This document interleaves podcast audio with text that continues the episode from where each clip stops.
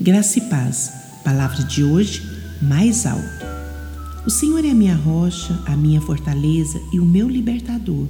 O meu Deus é o meu rochedo em quem me refugio. Ele é o meu escudo e o poder que me salva, a minha torre alta. Salmos 18, 2.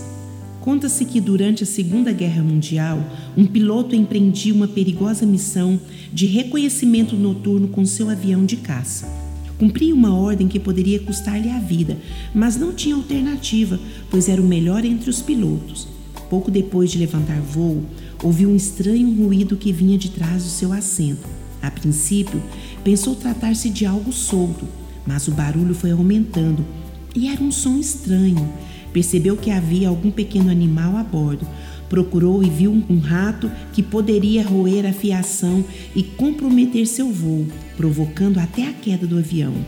O piloto poderia ter retornado, mas pensou no curto tempo que tinha. Lembrou-se que tinha uma missão que daquilo poderia resultar-lhe a vitória ou a derrota de sua esquadrilha. Recordou-se então que o rato não resistiria a grandes alturas, morreria por falta de oxigênio. Assim, começou a voar cada vez mais alto e pouco a pouco percebeu que os ruídos cessavam à medida que subia. Continuou subindo até o ruído parar completamente. Pronto, sua viagem estava salva. Mas o que tem isso a ver com a vida cristã, com projetos, sonhos e realizações? Respondo: tudo. Você já percebeu que inimigos quase sempre ocultos conspiram contra você, suas metas, seus ideais e visões? Sim, o propósito deles, ao subirem a bordo, impregnando a sua mente, seus ouvidos, seus olhos e seu coração, é fazer com que o seu voo seja curto ou até mesmo que você volte à base abortando a missão. Mas é isso que você quer?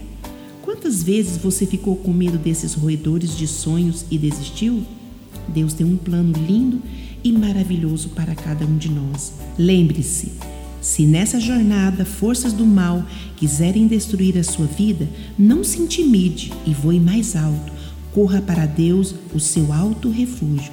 Eu sou a pastora Raquel de Almeida, da Igreja Batista Shalom de Goiânia. Deus é bom e sabe o que faz.